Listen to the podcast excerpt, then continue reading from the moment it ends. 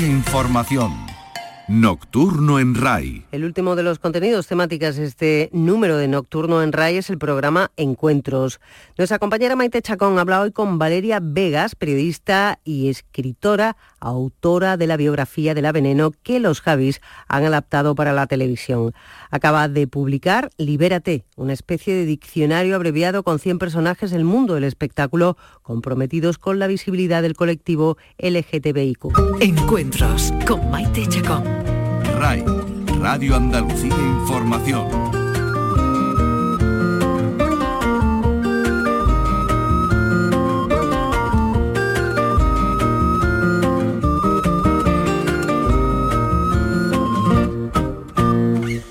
Bienvenidos a nuestro programa. Hoy nos encontramos con una periodista y escritora a la que conoce muy bien. Es una voz habitual en distintos programas de Canal Sur Radio y Televisión y en otros muchos medios de comunicación siempre contándonos lo que descubre en los archivos, en las hemerotecas, buscando en revistas como un ratón de biblioteca, para recordarnos, para traernos a la actualidad la otra historia de nuestro país, la que no está en los libros que se estudian en las facultades, contándonos historias que difícilmente pasarán a la historia. Como escritora publicó en 2015 Grandes Actrices del Cine Español, un libro enciclopedia que recoge a través de más de 500 páginas la carrera de casi dos centenares de intérpretes femeninas de nuestra gran pantalla. Un año después publicó la biografía de La Veneno, en la que se basaron los Javis para realizar una de las series de más éxito en los últimos años de nuestro país. En el año 2019 publicó Vestidas de Azul, un ensayo donde analizó el tratamiento de la transexualidad en nuestro cine, 35 años después de que se estrenara el estupendo documental Vestida de Azul de Jiménez Rico, en el que un grupo de transexuales contaban su día a día. Y a finales del año pasado ha publicado su última obra, Libérate, editado por Dos Bigotes. Es una especie de diccionario abreviado en el que encontramos un centenar de entradas con actrices folclóricas, actores, canciones, películas, divas, transformistas, desde los años 60 a la actualidad. Un homenaje a personas que dieron un paso adelante por la libertad y por la visibilidad de gays, lesbianas, transexuales, eh, una recopilación de hombres y mujeres cómplices y aliados con la causa LGTBQ.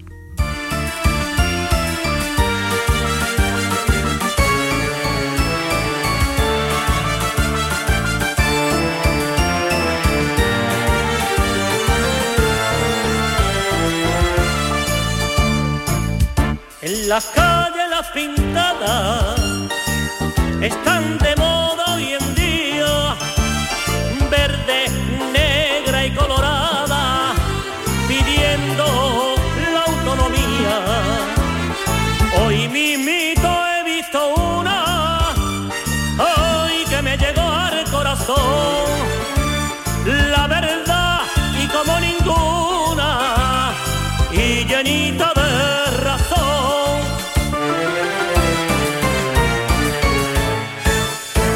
Libérate, libérate.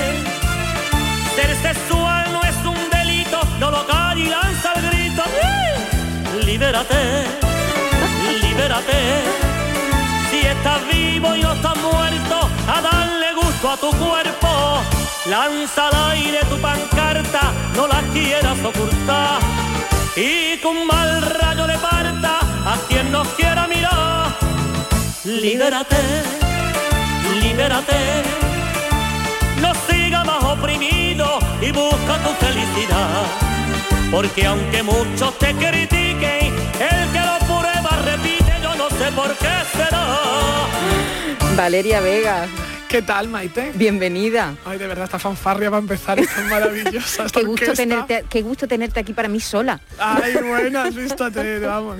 Porque siempre compartimos muchas cosas. Y estamos como cruzándonos en el espacio exterior, No, pero, ahora vamos a estar un buen ratito tú y somos yo ahora como los electrones que chocan, pues estamos juntitas. ¿Quién era el Titi?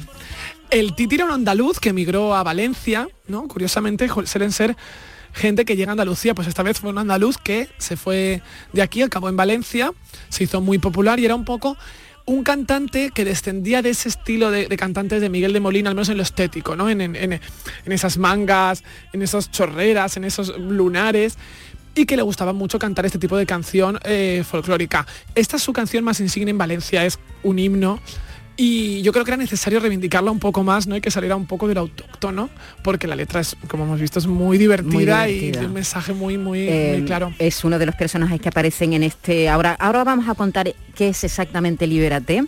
Eh, Rafael Conde el Titi, que por cierto cuando murió fue todo un acontecimiento. En Valencia le dieron homenajes. Era una persona reconocida, ¿no? Era una persona reconocida, sí, sí, porque era un buen cantante, era muy divertido, estaba, estaba muy vinculado a, los casales falleros, a las fiestas, a, los, a las fiestas de los pueblos que tendría aquí mm, eh, una comparación seguro, te quiero decir, a lo mejor la Esmeralda de Sevilla porque ya está muy retirada, ¿no? Pero para todas muchas generaciones la Esmeralda de Sevilla te cuentan que la veían en la feria, en su caseta, bueno, y los casetes de, chistes. La caseta de la Esmeralda era, era un, paso obligado un de paso obligado, A una determinada hora de la, de la noche eh, se acababa siempre. Se acababa en la caseta, ¿no? Era gente muy valiente. Era gente muy valiente y que además era gente, recalcando un poco, ¿no? Este nexo de unión entre el Titi y la Esmeralda, que no actuaban solo para un público LGTB, al revés, el público que iba era un público heterosexual, matrimonios. a ver sus actuaciones se lo pasaban estupendamente y en ese escenario aprovechaban y hacían su guerrilla, ¿no? Entre, entre canción y canción soltaban alguna frase.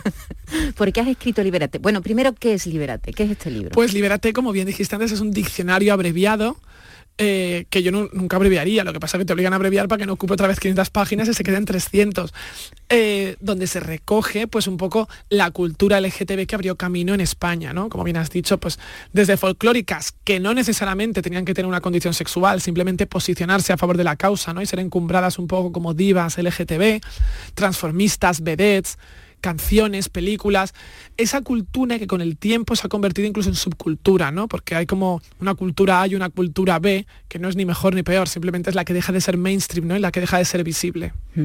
Empiezas en los años 60 mm. porque partes de una historia, de un estreno que se produjo en España.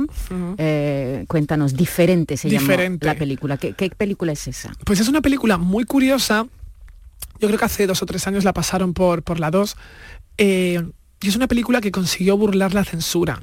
No tiene nada explícito, pero sí que hay un mensaje sutilmente ahí, pues digamos, veladamente de homosexualidad en el protagonista. ¿no? El protagonista es un bailarín que su familia le dice, pues tienes que estudiar, tienes que hacer tu nombre, tienes que trabajar.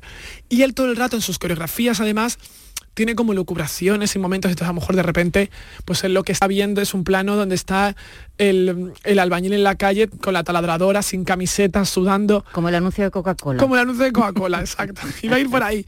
Y entonces tiene todo el rato y frases indirectas, cosas que eh, obviamente eh, estaban diciendo que el protagonista es un gay atormentado, pero la censura lo vio como qué bonitos bailes, qué bonito, es decir, incluso hay un cura, ¿no? El censor no se dio cuenta. El censor no se dio cuenta y lo veían pues una película musical, ¿no? Entonces las películas musicales entraban muy bien y incluso había un, pues, un cura, ¿no? Porque a veces la censura se formaba por, estaba formada por muchas personas que daban su visto bueno y un cura que vio la película dijo, es maravillosa, es muy recomendable esta película, qué bonita es, porque obviamente sí tiene una factura muy buena en cuanto a iluminación, e, e, el, el equipo de arte, pero, pero claro, eso se coló y, se coló bien colado, sí, sí, dentro, dentro de lo que se podía en los años 60, es decir, nunca se dice la palabra gay, nunca se dice, oh, gay no se decía en los 60, pero nunca se dice homosexual, nada, nada. Simplemente la historia de un bailarín. Velado. Mm. Estamos hablando de los años 60, en plena dictadura, mm. quedaba mucho todavía, por, bueno,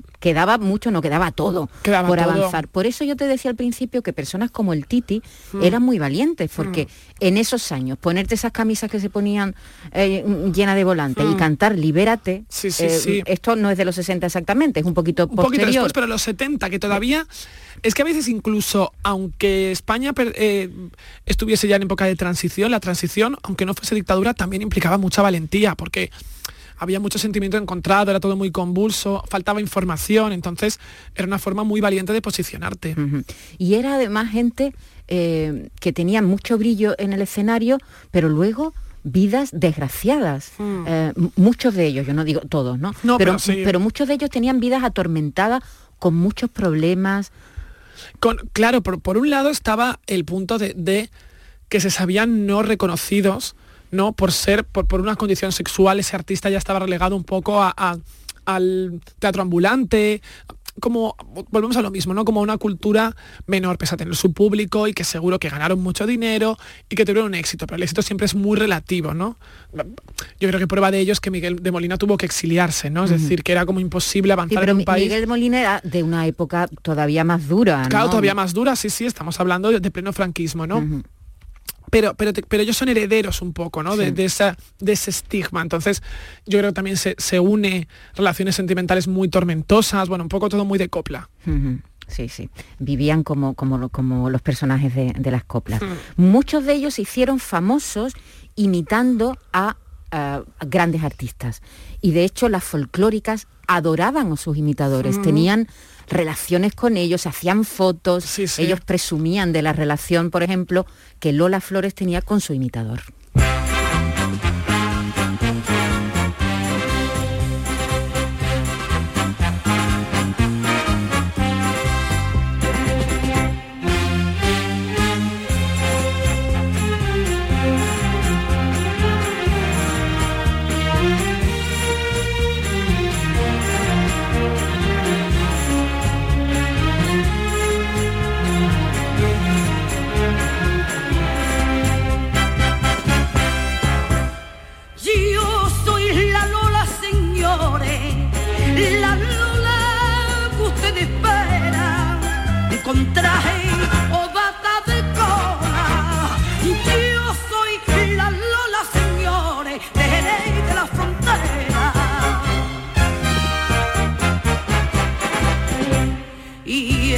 cabeza gitana, mis brazos, dos monumentos y en los flecos del manto yo me llevo enredado un suspiro de pasión.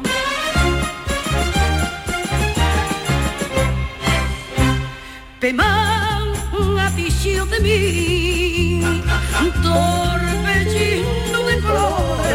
tendrían que vernos aquí por una camarita como estamos arrancadas al folclore. Que viento mueva mejor, que, se, mueve Lola Flores.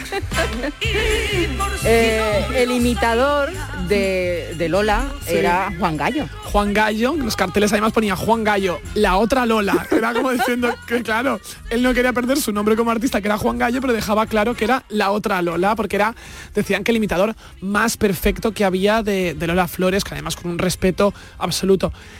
Bien es cierto que si hiciéramos un top 5 ¿no? de, de imitadas, Lola Flores estaba siempre, era muy imitada por muchísimos transformistas. Yo de hecho, mira, te voy a contar una anécdota, ahora que tenemos tiempo y buen tiempo. Eh, yo recuerdo que la primera vez que yo, que yo entiendo lo que es una disidencia sexual o el travestismo en sí es en unas fiestas de pueblo en Alicante y salen a actuar y, presentan, igual que estaba pues la orquesta eh, de turno, pues y ahora con todos ustedes Lola Flores. Y obviamente era un transformista que imitaba a Lola Flores. Y yo me di cuenta que era un señor, claro. Y yo le empiezo a decir a mi tía y a mis primas, oye, que no es las flores que nos están engañando. Ellas se reían y yo no entendía por qué se reían. O sea, en mi cabeza eh, estalló, estalló hasta que llegamos a casa y dijeron, no, pero claro que no era las Flores, ya sabíamos que no era las Flores. Pero yo pensando, toda esta gente es tonta, la están tomando el pelo y esta señora, tendría yo siete años, no había muerto todavía Lola. Y yo pensando, toda esta gente es tonta, no soy la única que, se está dando cuenta que esa no Lola Flores, que es un señor. Pues con eso te quiero decir que el primer número de transformista que yo vi precisamente era, era Lola Flores. Luego imagínate, Sara Montiel, Rocío Jurado han sido también imitadísimas. Pero es verdad, Juan Goya de actuaciones por internet que se pueden ver y le tiene los gestos cogidísimos, hasta la mirada, el maquillaje, totalmente. Y Lola además era muy agradecida de, de a, ella, a ellas, a las folclóricas les encantaba que las imitaran. Es más, si no las imitaban, se enfadaban, como diciendo, yo no tengo un transformista que me imite. Que me imite, claro, era, era señal de que eras alguien, ¿no? De que eras importante. Fíjate que hoy en día se lo hemos perdido y a lo mejor te encuentras alguna que imita pues a Madonna, a Kylie Minogue, pero en ese momento ellas eran las estrellas. Sí. Bueno, de, ese, de esa cultura, diremos, ha quedado Canarias, ¿no? Con las drag. Cierto, Canarias ha quedado, ha quedado casi, casi todo reducido a Canarias, porque y esa cultura del imitador, del transexual que imita a un artista, ¿de dónde viene? ¿Eso, eso es made in Spain o, es, muy made in, es muy made in Spain en cuanto al folclore, es decir, sí que es verdad que existe el, número de transformismo eh, en todos los países. yo creo que Francia también ha sido muy pionera. Lo que pasa que yo siempre tengo la teoría de que un país que vive una represión, luego esa explosión de, libertad es mucho mayor, ¿no? Yo creo que eso no lo encontramos pues ni en Francia, te diría que ni en Estados Unidos, ¿no?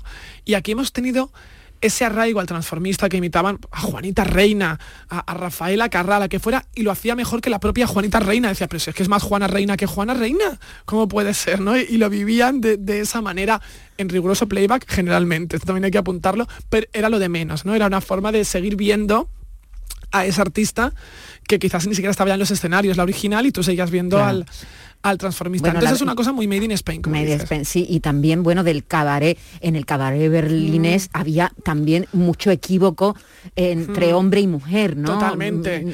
Porque, claro, y porque en Berlín ya tenían esta, este concepto tan Digo de entreguerra, el cabaret de entreguerra. Sí, sí, sí. Y fíjate que Marlene Dietrich y Greta Garbo jugaban con esa ambigüedad, ¿no? De vestir pantalones, de ser mujeres, pero a la vez llevar un look de hombre, de traje, de chaqueta. Entonces en Berlín también tenía muy arraigado ese juego de la ambigüedad. Sí, de, de lo equívoco Estabas hablando de, bueno, por cierto, Lola Flores, que está más de moda, está de mm. moda últimamente. Pero vamos, imparable. los anuncios la han rescatado. Siempre. Eh, mm, en el diccionario diremos, entre comillas, el Libérate, el libro del que estamos hablando de, de Valeria Vegas, está Juan Gallo como imitador y está Lola, tiene su entrada también por la ELA, claro. Porque tú bien decías al principio que aquí no se trata de decir esta persona es homosexual, no, no, se trata de gente que ha dado... Ha reivindicado. Exactamente. Claro. Hay otras folclóricas que no están. Que no están, porque quizás no se han posicionado tanto, ¿no? Teniendo la oportunidad de hacerlo, pero Lola Flores sí se ha posicionado mucho, ¿no? De hecho, en el libro, pues, una de las cosas que hago es transcribir entrevistas de las que no están en internet, que son pues de revistas antiguas, de tirando de meroteca, y, ves a Lola diciendo, pues yo creo que claro que hay mujeres, no me acuerdo qué dice, ¿no? Pero que, claro que hay artistas que son lesbianas, porque claro, prueban primero para antes llegar al matrimonio, ¿no? Entonces, en cierta forma, decir eso en el año 81, oye, era, era decir mucho, ¿eh?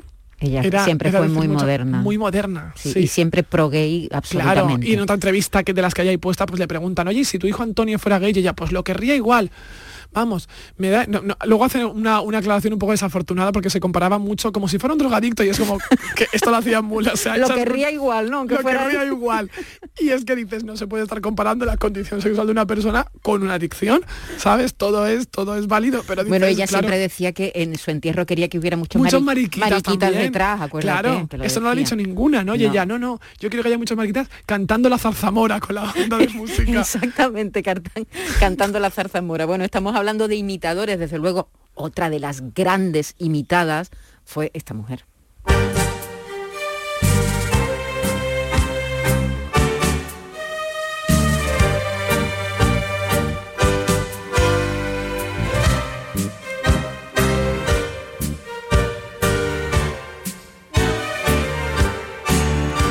Fumar es un placer genial sensual. Fumando espero al hombre quien yo quiero, tras los cristales de alegres ventanales. Y mientras fumo, mi vida no consumo, porque flotando el humo me suele adormecer. Tendida en la cheslón, fumar Hombre, el número, el número lo tenían ya preparado. cheslón, el humo. el humo y además Sarita con todo lo que ella ponía por delante, lentejuelas, vedillo, pelucón, esa boca abierta siempre tan. También hay que decir, claro, que es que las, este tipo de divas van acompañadas pues eso de un look que ya de por sí es como muy llamativo y durante muchos años ha gustado mucho al colectivo LGTB, especialmente al colectivo gay. Yo eso, sin quitar una pizca del talento, que ningún imitador piensa, voy a hacer de María del Mar Bonet. Pues yo creo que no se da tanto, ¿sabes? ¿No? De Rosa León. No, no, no. Ni de Cecilia. Ni de Cecilia, porque ellas tienen el arte en su sencillez. Pero claro, fíjate, Sara el juego que te da, que es que Sara te da mucho juego. entonces. Es tremendo. Digamos que la artificialidad suma puntos. Claro, suma puntos. Que, digo, Valeria, ha sido un trabajo eh, yo sé que tú has trabajado con este material desde hace mucho tiempo. Hmm. Eh, eh, y por gusto, ¿eh? muchas veces, o sea, acabo devorándolo por, por, gusto. Esto parece una especie, yo no sé si lo has hecho a conciencia, pero la Veneno, Vestida de Azul y Libérate forman como una especie de trilogía Mm. Sí. LGTB, ¿no? Sí, totalmente. Que no sé si vas a continuar o no. Yo creo que voy a pasar a novela policíaca. Yo después de esto, no. Crimen, ¿no? Crimen, crimen y castigo. Margarita Landí. No, mm, cierra una trilogía porque en cierta forma creo que ya he dado todo, lo- he exprimido ya todo lo que por gusto quería indagar y lo que faltaba un poco porque estuviese recopilado. Contado. realmente, claro, no había, en cuanto a Vestidas de Azul, no había ningún ensayo ¿no? que recogiese un poco la transexualidad en los medios. Tampoco había un libro como Libérate que recogiera todos estos referentes. Entonces pienso y digo, es que ya no sé qué en torno a este campo que, que me queda por hacer, pero, pero sí, un poco diciendo lo que dices es una trilogía. Es una especie No de consciente, ¿eh? Sí, sí, sí. Es una especie de trilogía y además yo creo que se va a convertir también en un libro de consulta para la gente que en el futuro estudie. Mm, Pues Eh, ojalá que sí. No, porque de, estas cuestiones habrá, Mm. ya hay y habrá más tesis doctorales, e investigación también, Sí. porque porque este es un trabajo que tú haces muy concienzudo de dónde vas, dónde acudes, porque yo me preguntaba, seguramente Internet le habrá facilitado las cosas, pero preparando preparando y mirando esto me he dado cuenta que en Internet hay muy poco. Hay muy poco, muy bien Maite, me, me gusta que te hayas dado cuenta. poco. Hay muy poco, hay muy poco, sobre todo en estos temas no tan, tan concretos. Pues he recurrido mucho a la hemeroteca. A mí un lugar de el, el lugar de Madrid que más me gusta es la Biblioteca Nacional, en la- que está en el Recoletos, y tiene una sección de hemeroteca, entonces tú te sientas ahí. Yo a veces voy para dos horas y me paso ocho, pero ocho porque ya empiezas a depurar, a tomar notas y dices, pues mire, quiero el 10 minutos del año 77, mm, todo el año 77 y te traen, empiezas a mirar. Pues ahí es donde sacas mucho porque obviamente eso no está digitalizado. Sí que hay muchos periódicos que están digitalizados y ahí también sacas mucho, pues buscando exactamente la palabra, ¿no? Pero es, engorroso, no deja de ser engorroso, pero es que el problema es que nos creemos que a lo mejor Wikipedia lo tiene todo y Wikipedia mm, es que no es que no hay apenas nada, ¿no? Son entradas muy simples. y lo- no te hablo solo en torno a esto, tú a lo mejor buscas Julia Gutiérrez Cava, ¿no? Como una actriz de toda la vida sensacional y, admirada, y, y- y te ponen a lo mejor eh, de teatro una selección de 10 obras. Y Julia Gutiérrez Cava no creo que haya vivido toda su vida hacer solo 10 funciones de 10 obras de teatro, ¿no? Sí, sí. Eh, no es fácil encontrar este tipo de información, hay que buscar, hay que ir a por ella, no te la encuentras.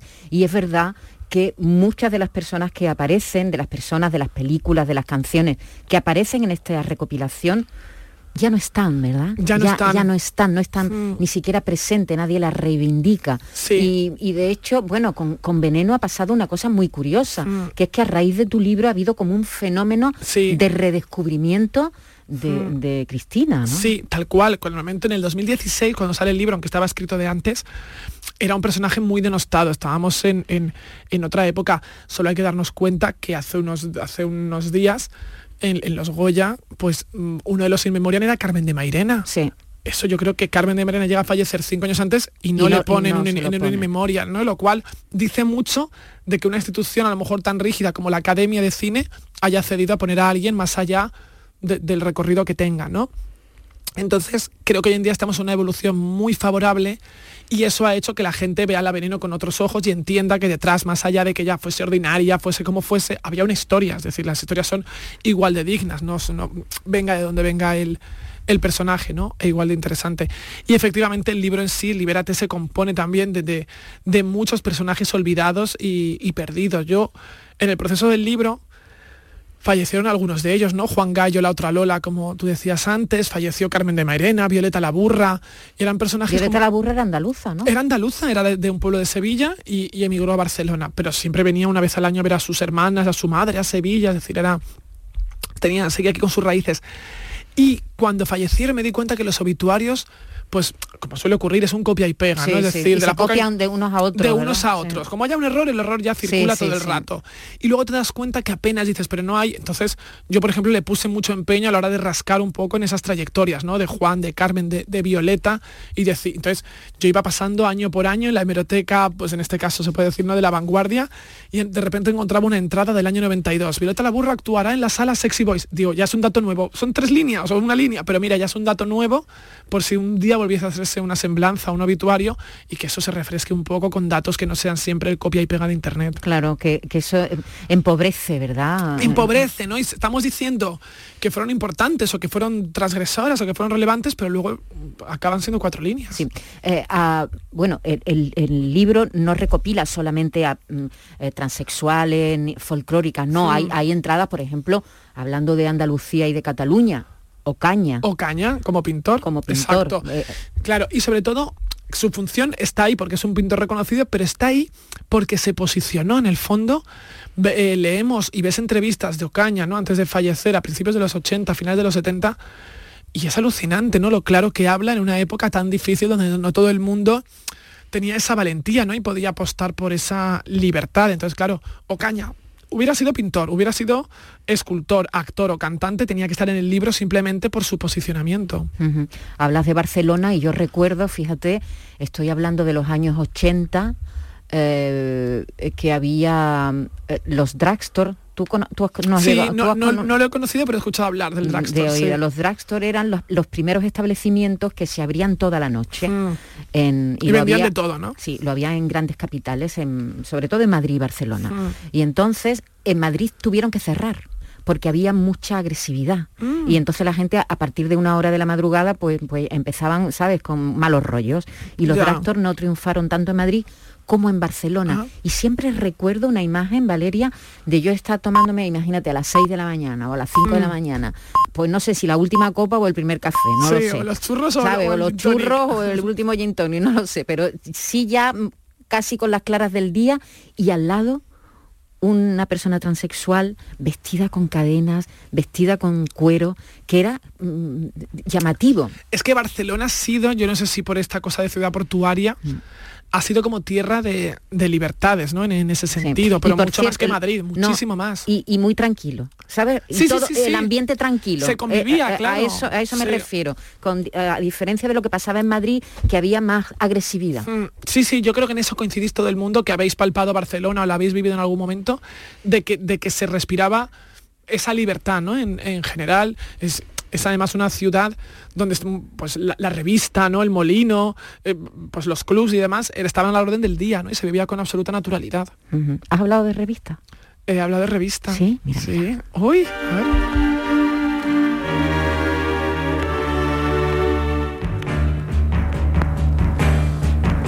Siento renacer en mí tu amor al saber que volverás. Cuando vengas a mi lado al fin, buscaré en tu mirar el inmenso consuelo de sentirme junto a ti. Al llegar te diré, mírame, y al mirarme dirás, quiéreme. Y mis ojos dirán, bésame, que tus besos me harán loca. Decir si tu amor es verdad, mírame, para hacerme soñar, mírame, para hacerme feliz, mírame. Si me quieres matar, mírame. Ay, Ay, Esperanza Roy. Roy. Qué, qué- qué mujer. Qué mujer Qué y- energía tan. Qué, qué- qué mujer tan divertida. tan divertida, polifacética. Mm, yo le tengo una admiración tremenda a Esperanza Roy. Fíjate, Maite, que a veces me hacen la pregunta de si volvieras a hacer una biografía, ¿de quién sería?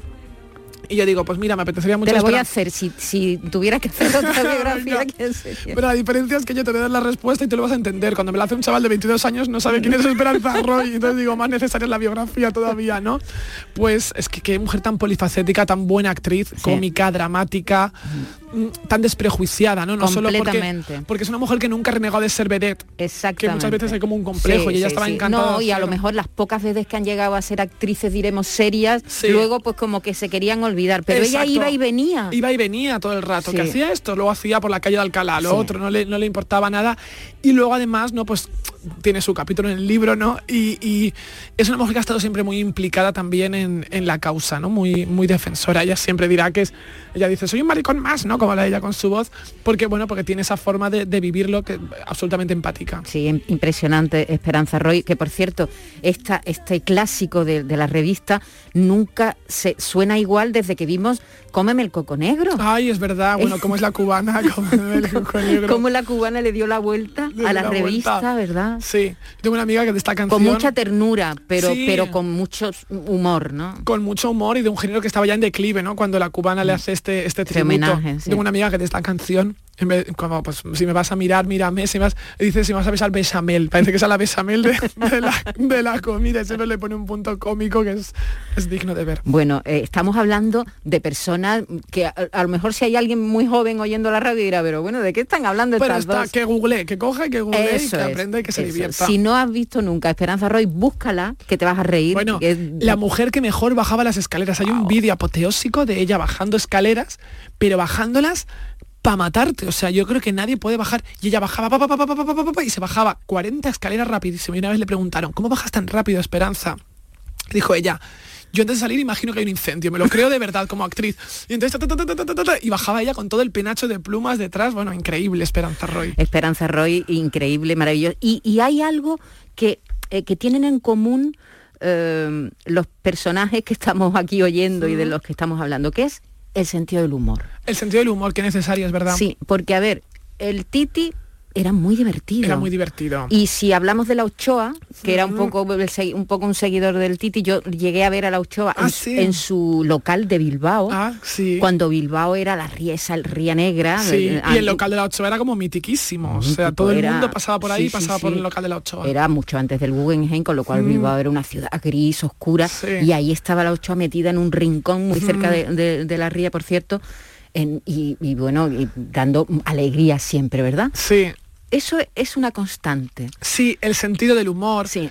el reírse de sí mismas, de sí mismos, eh, eh, la ironía, el humor negro, ¿no? Yo creo que es quizás eso es una clave de la supervivencia, ¿no? Dentro del colectivo LGTB, ¿no? Sin ponernos intensas, pero si esto fuera un ensayo, quizás a veces el humor es lo que salva muchas veces eh, vidas, ¿no? No tomarse ni, ni, bueno, volviendo a la revista, ¿no? No, como es aquello de mm, tomar la vida en serio, es, Es una, una tontería, tontería. pues un poco así, ¿no? Ni tan en broma, ni ni tan en serio, pero sí es verdad, tienen en común tanto las divas, las folclóricas, sus imitadores, las BDs, los transformistas, el sentido del humor. Sí, sí, el sentido del humor, la distancia, la ironía, Mm, ¿verdad? sí, que eso es eso- clave. Eso, eso, lo- la, la- bueno, las define, ¿no? Un poco. Tiene, es algo, es algo en común.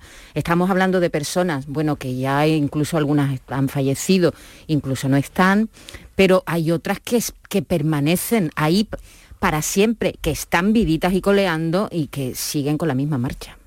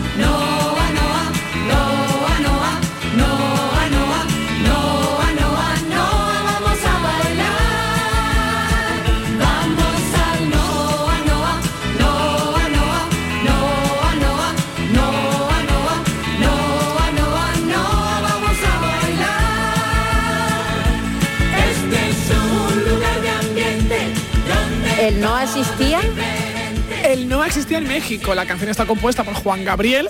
Juan Gabriel la cantó en México a través de su experiencia personal, de su Noa Noa, que la acudía. Y esto era muy propio que las discográficas se cambiaban temas, entonces llegó a España y le dijeron ese tema es ideal para Masiel, que es muy de lugar de, lugar de ambiente donde todo es diferente. Otra gay friendly. Otra gay friendly absoluta. Como se dice totalmente. ahora. Sí, sí, sí, sí, tal cual. Una gay friendly absoluta. Esta canción es como un poco himno, ¿no? Te diría, porque lo interesante también es que yo me daba cuenta recopilando entradas para el libro, digo, pero si es que hay canciones que tienen tanta entidad propia. Este Noa Noa es del año 81 y está hablando de un local de ambiente que yo creo en el 81, corrígeme, no quedaba tan claro la palabra ambiente, ¿no? Luego se adjudicó, creo que solo el ambiente era consciente de la palabra ambiente, ¿no? Sí, puede ser. Y, y entonces estaba como había un guiño ahí velado. Pero hay muchas canciones que ya estaban Ella me lanzando- pregunta porque sabe que yo ya danzaba en los 80 y tú no habías nacido. Y yo no había nacido, desgraciadamente para mí, si no, no tendría que haber recurrido tanto a hemeroteca, y te envidio, Maite Chacón. o sea que. Y.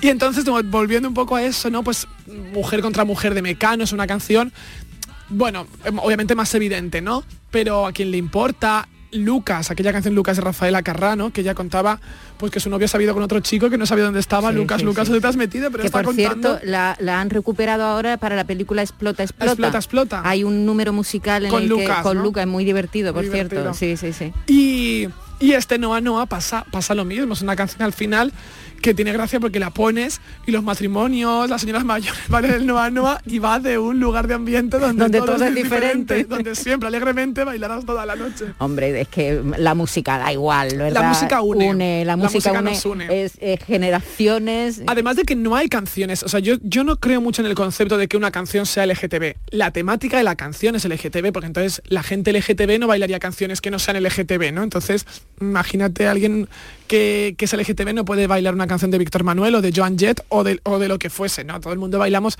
todas las canciones. Lo que pasa que es interesante analizar que estas canciones hace 40 años ya estaban por ahí colándose con sus mensajes. Sí, sí, sí, eso, eso es lo, lo curioso, Lo Mm. interesante, que en otro país que no tiene nada que ver con este, donde ya, bueno, pues hay leyes Sí. que, que- que han ayudado al avance y a la visibilidad y a, y a- y a tantas, tantas y todo, que queda mucho todavía por Sí. recorrer, ¿no? Queda mucho, pero se ha avanzado, Se ha avanzado mucho sí. en los últimos años.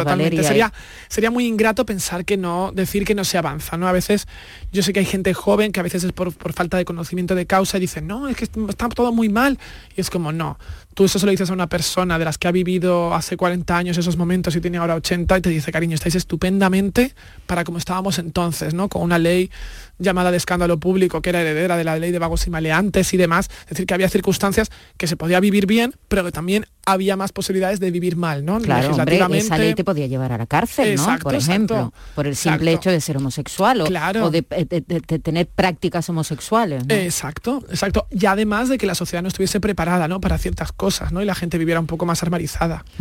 Que, que es una pena, por otra parte, estamos diciendo que efectivamente la sociedad ha avanzado mucho, pero nos seguimos enterando, por ejemplo, de la vandalización del, del homenaje que, que tiene Cristina en Madrid. Sí, de la placa. De la Esa placa. placa se ha convertido en una diana. El otro día lo hablaba con un amigo, digo, sí, Sí. como una diana en la que echar dardos, ¿no? Entonces vienen las TERF, ¿no? Las feministas transexcluyentes y ponen mm, su, su mensaje. Luego llega la ultraderecha y ponen otra cosa. Y luego dices, es que lástima de verdad, ¿no? Que Qué, sea... qué lástima. ¿no? Tendría que ser más invisible, pienso. Yo pienso que la placa, como se le ha dado tanta notoriedad mediáticamente, ¿no? Los medios, la prensa, mm, quien le apetece lanzar un mensaje sabe que la placa es el sitio en el que en el que vomitar su, su discurso. De lamentablemente. odio, ¿no? de, De odio, odio. claro, siempre de odio. y de, y de Mm. intolerancia, ¿no? Sí. Bueno, a- algo que, que- en el que tú has tenido cuidado en la recopilación de todas estas entradas es que no sean, diremos, no tienen por qué ser militantes, activistas de la Mm. Causa LGTB. Exacto, porque no es un libro de activistas, ¿no? Yo quiero remarcar eso. es un- no, es un libro- no hay políticos, por ejemplo, tampoco hay escritores. O sea, yo empecé un poco a fragmentar y a decir qué entra y qué no entra para que no fuera un todo podía haber, podía haber, en- a- haber entrado políticos que han hecho mucho por la causa, ¿no? Exacto, Por ejemplo, no está Cerolo, Cerolo, ¿no? No está Pedro Cerolo, no está Carla Antonelli, pero ¿por qué? Porque creo que ya hay, libros o hay tienen más cabida en otros muchos lugares, ¿no? Lo que a mí me interesaba era dejar eso fuera y vincularlo al espectáculo, que es lo que muchas veces se ha relegado a un segundo a un segundo plano. Entonces pienso que era más interesante analizarlo desde el punto, pues eso, de- del mundo de- del espectáculo y obviamente desde el mundo del espectáculo Pedro Cerolo no tenía cabida. Y escritores como pueden haber sido Eduardo Mendicuti, García Lorca, Terence Simois, fíjate, se han habido eh, escritores ¿no? que con muy buenas obras además se han, te- se han posicionado pero si no ya es- se iba demasiado. Entonces tenía que ser un poco cine, música y, y cabaret. Bueno, estamos hablando de personas que algunos ya no están, otros siguen con nosotros. Hay un personaje que nos une a ti y a mí, Ah, que ya es por Paco vas.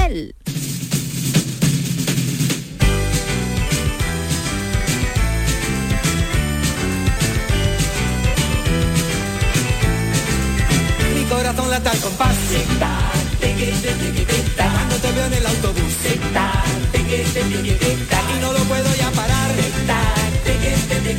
Porque me llena de inquietud.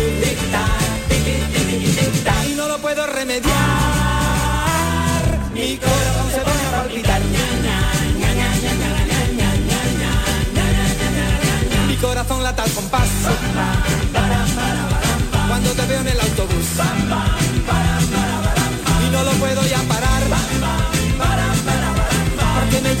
Inquietud. Y no lo puedo remediar. Mi corazón se vuelve a palpitar. Bueno, no es una activista, ni mucho No, menos, Pero pero... ha hecho a veces más que muchos Mu- activistas, porque ha tenido, Exacto. ha tenido un micrófono para hacerlo. Sí, ha tenido un micrófono, es una persona que ha trabajado en la radio toda la vida, un especialista en música, en ese Sí. sentido se parece a ti, le gusta bucear. Sí, es un ¿eh? maestro para mí en sí, eso y nos une, tenemos que decirlo, ¿no? Para tus oyentes, porque tenemos a Paco Clavel en común como amistad. Claro. Podemos decir que Hombre, tú bailabas claro, para yo- Paco yo he Clavel. bailado para Paco Clavel. Y cuando yo descubrí eso empezaste a caerme bien.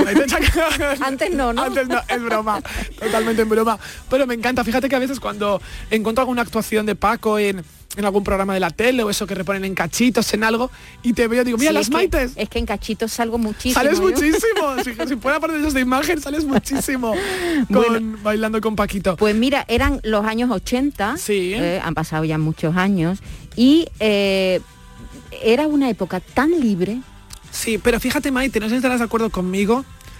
Tenemos una visión que el tiempo ha, ha un poco ha difuminado y es como que todos los 80 eran modernos. Y yo creo que eso no, no es así. Creo que si los 80 fueron modernos fue por un tipo determinado de personas, ¿no? Tú, y en, Paco, o en determinados lugares. y en determinados lugares. No quiere decir que de repente los 80 era todo, todo, todo moderno y era todo transgresor y era todo comprensivo y era todo eh, liberador. No, yo creo que fueron X personas las que dejaron su legado y su huella para que eso pareciese así y Paco entre ellos. Es decir, tenemos que pensar que Paco Clavel salíais en la primera cadena cuando solo había una cadena, es decir, que ponías la tele y sí o sí veías a Paco con sus plataformas plateadas, bromeando de mariconeo, hablando en femenino, diciéndole una a la otra.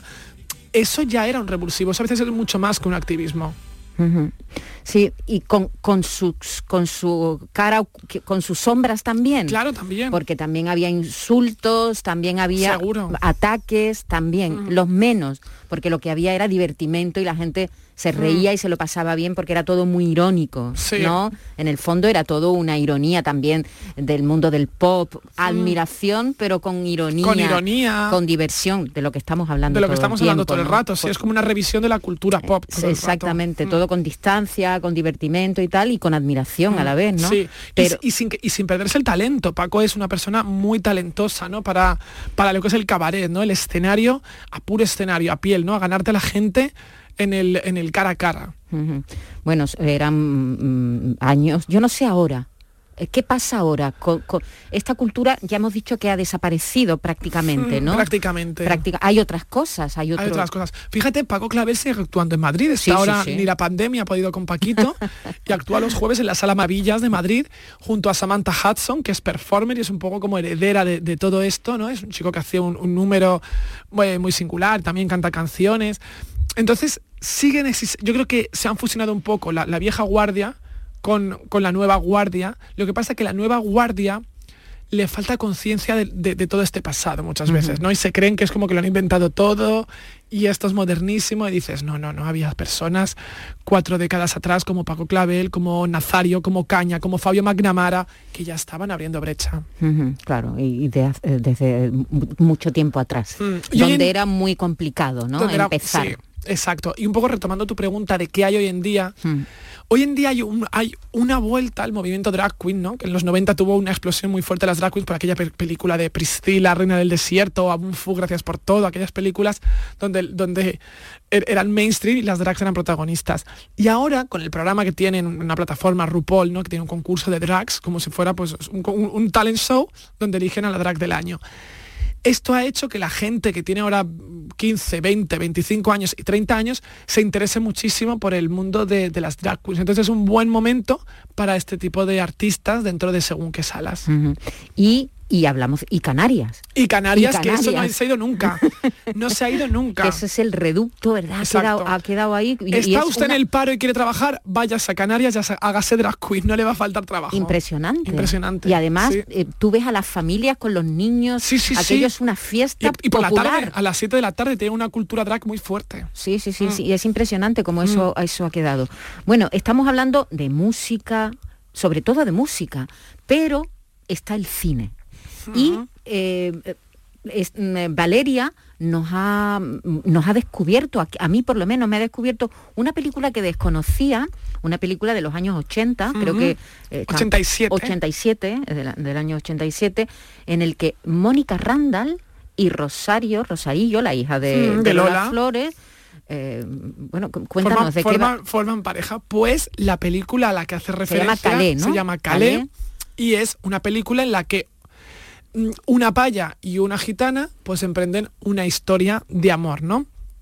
Yo creo que lo interesante de esta película, pese a que no tuvo éxito de taquilla, por eso es normal que la desconozcas tú y cualquier persona, es que ya no estaba hecha con el tratamiento de 10 años antes. 10 años antes, nos vamos a los años 70, la transición abordaba el lesbianismo de forma morbosa. Estaba hecha para que los hombres fueran a la sala a ver dos mujeres desnudas. No estaba hecha para visibilizar Sí, a un colectivo. mucho- en esa época había mucho striptease. Había mucho striptease. Acuérdate aquella película también de Me siento extraña, ¿no? Con Bárbara Rey y Rocío Durcal, que fue como un éxito de taquilla porque todo el mundo quería ver a aquella niña prodigio, Rocío Durcal, que tenía una escena de cama con Bárbara Rey, que era como la super del momento. Pero obviamente eso no hacía nada por, por abrir camino. Visibilizaba, pero no abría camino de una manera digamos, un poco más, más sana o más informativa. Y Calais sí, Calais es una película donde al final no, no se juega el morbo sexual, ¿no? Te está contando la historia de que eh, Mónica Randall tiene que prepararse un papel para hacer de, de gitana. Y entonces se encuentra por la calle Rosario Flores, que es una gitana que vende flores de papel, y le dice que le haga de coach, ¿no? Esto que tenemos hoy en día tan, tan a la orden del día. Y Rosario accede. Y en ese vínculo, pues acaban emprendiendo una relación que obviamente les trae eh, muchas consecuencias. Acércate. ¿Quieres tomar algo?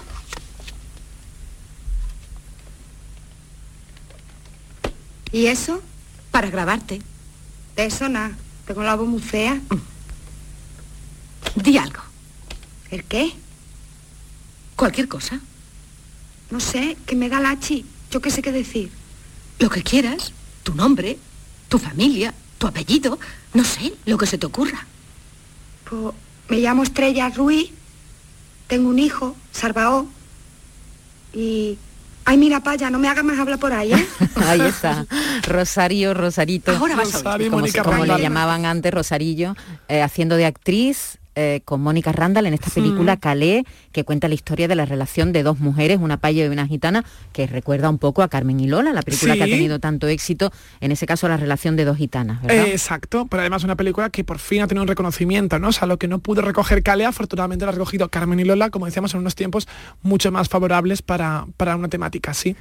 Bueno, siempre hay, ha habido cine con esa temática Sí. muy, y muy, muy malo y muy bueno también. Exacto, muy malo y muy bueno. Sí, yo creo que muy eh, dependía mucho, ¿no? Del productor y del director que estuviesen detrás, ¿no? Que tuviesen una mirada que no fuera ávida de, morbo, sino más bien con ganas de- de abrir camino y de informar. Porque cine bueno, que también se recoge en el libro, pues fíjate, un hombre llamado Flor de Otoño, ¿no? Aquella película de Pedro Lea, protagonizada José por Sacristán. con José Sacristán, de transformista en la época de la República y está maravilloso. No, la he visto hace, hace poco y la verdad es que te sigue impresionando. Te sigue impresionando, ¿verdad? Siendo una película de los 70. Mi querida señorita. Mi querida señorita de, De Jaime, Jaime Darmiñán, Darmiñán. con un López Vázquez haciendo de persona. Esa película la gente se suele creer que, que incluso en internet también está puesto así, como que es un caso de transexualidad y es un caso de intersexualidad, lo que entonces se llamaba hermafroditismo, ¿no? Una persona que al nacer no saben qué sexo asignarle por sus genitales y le asignan cualquiera y a veces pues es, es erróneo, ¿no? Esa asignación y ver a López Vázquez de señora que se acaba dando cuenta que realmente es un señor, ¿no? Que se afeita todos los días y no entiende el por qué, pues e- es sublime y fue una película que enviamos a, a los Oscars ¿eh? desde España, lo cual Sí, quiere sí, decir sí. que siendo el año 72 ya Con había- Franco vivo, con ¿eh? Franco vivo había una avanzadilla ahí. Mm. Bueno, eh, LGTBQ. Yo no sé si, si hay mucho lío con las siglas. Hay mucha sigla, ¿verdad? Valeria, hay muchas Hay siglas. muchas siglas. Hay mucha gente que se pierde mm, con la Yo sé- cultura queer, con ¿qué, Claro, qué- la qué cul- habría que hacer para, Pues fíjate, yo creo para que- acercar más eh, esa realidad, la, la realidad a, la gente en general? Sí, pues yo creo que por un lado a veces eh, hablar claro, ¿no? Te quiero decir, ha- hay un problema que se da mucho a la hora de, abordar estos temas y, se lo digo eh, a compañeros y compañeras que dan coloquios y demás, el discurso tiene que ser cercano, ¿no? Y no puede ser em- emplear términos donde la gente se pierda, porque al final estás perdiendo a, a la persona, entonces dices, estás hablando, hablar al convencido, predicar al convencido no sirve de nada, tienes que enfocarlo a la persona pues, que nos está escuchando ahora mismo, ¿no? Yo siempre pienso que la gente quiere empatizar, le falta información, que es distinto, ¿no? Venimos de un país en el que la palabra travesti era el que imitaba a Rocío Jurado, la mujer transexual estupenda, el que Todo, se travestía, todo, todo era, era travesti. travesti. Claro, hoy en día ya sabemos distinguir, ¿no? Lo que es transexual, lo que es transformismo, entonces ya las etiquetas han servido por lo menos para poder Diferenciar. diferenciar. ¿Qué falta? Yo creo que, o más bien sobran etiquetas, llega un momento ya en que sobran tantas etiquetas porque no nos da tiempo a asimilarlas. Y por un lado, mm, faltaría información, es decir, a veces, mm, pero esto también se está, se está solucionando, ¿no? Yo creo que los medios desde hace un lustro, incluso un poco menos, en estos últimos cinco años los medios ya emplean correctamente eh, mucha terminología. No es verdad que lo de queer es como muy novedoso, nos viene de, de fuera. Yo tengo una amiga drag queen, La Prohibida, que también está en el libro, es muy, muy, tiene, tiene muchísimos fans, incluso fuera de España, en México, y La Prohibida dice, ¿pero por qué queer? ¿Por qué queer? Mariconeo, y es verdad, ¿no? Es decir, si tenemos nuestra... Es que queer significaría eso realmente, ¿no? Viene a ser como raro, viene, tiene una definición así. Y aquí tenemos nuestra propia palabra que se puede utilizar si no se utiliza eh, de manera peyorativa, ¿no? Todas las palabras hay que deconstruirlas y darles un significado positivo. Pero queer viene a ser un poco, yo creo que es como la madre de lo LGBT, que abarca todo, incluso lo gay friendly, abarca todo. Mm. Bueno, queda todavía, queda, Queda. todavía. Yo no sé si ahora esta tensión que hay entre el feminismo tradicional y, y las mujeres transexuales eh, produce un cierto desgarro y dolor, ¿no? Produce, a mí me produce un desasosiego, no me sorprende nada, porque, porque te quiero decir, yo creo que no me sorprende por el hecho de que las personas eh, discrepamos constantemente, ¿no? Había una canción de Vainica Doble que decía dos españoles, tres opiniones, ¿no? O sea, hay más, más, más opiniones que españoles. Pero hay algo en esto que, me entristece, ¿no? Cuando comparas un poco el feminismo tradicional de hace cuatro o cinco décadas, muy necesario en su momento, y lo comparas con esas chicas jóvenes y no tan jóvenes, militando en un nuevo feminismo, y cuando lo comparas te das cuenta que el feminismo de antaño se está asemejando al extremo que les oprimía, ¿no? Es decir, están diciendo, ya no solo contra las mujeres transexuales, están diciendo que mujeres en general son correctas y cuáles no, ¿no? Que una mujer si se pinta y se pone tacón no es correcta porque está al servicio del hombre. Perdona, la coquetería existe más allá de los géneros. Y segundo, lo haga por lo que lo haga esa persona, si yo realmente estoy promoviendo la hermandad y la sororidad, tendré que asumirla y quererla más. No voy a decir, vosotras sois de primera, vosotras sois de segunda, porque entonces empieza a fragmentarse de una manera en la que quizás dirán, no, las negras no, las otras tampoco. Si es prostituta no es buena porque se vende. Entonces, el, el ser oprimido y oprimir a otro me, me- me parece, me parece extraño, ¿no? me parece curioso. Es un debate que está abierto en nuestra sociedad, Mm. del que tenemos toda- mucho que hablar, mucha mucha in- información para entender todos los Sí. puntos de vista y, y me parece muy interesante. Valeria, te felicito por el libro, porque es un libro efectivamente de consulta, Gracias, para Maite. tenerlo ahí y de vez en cuando mirar una entrada a ver qué dice Valeria de tal y cual. Pero bueno, se nos ha quedado una gran diva, desde luego no puede faltar en esta recopilación esta diva.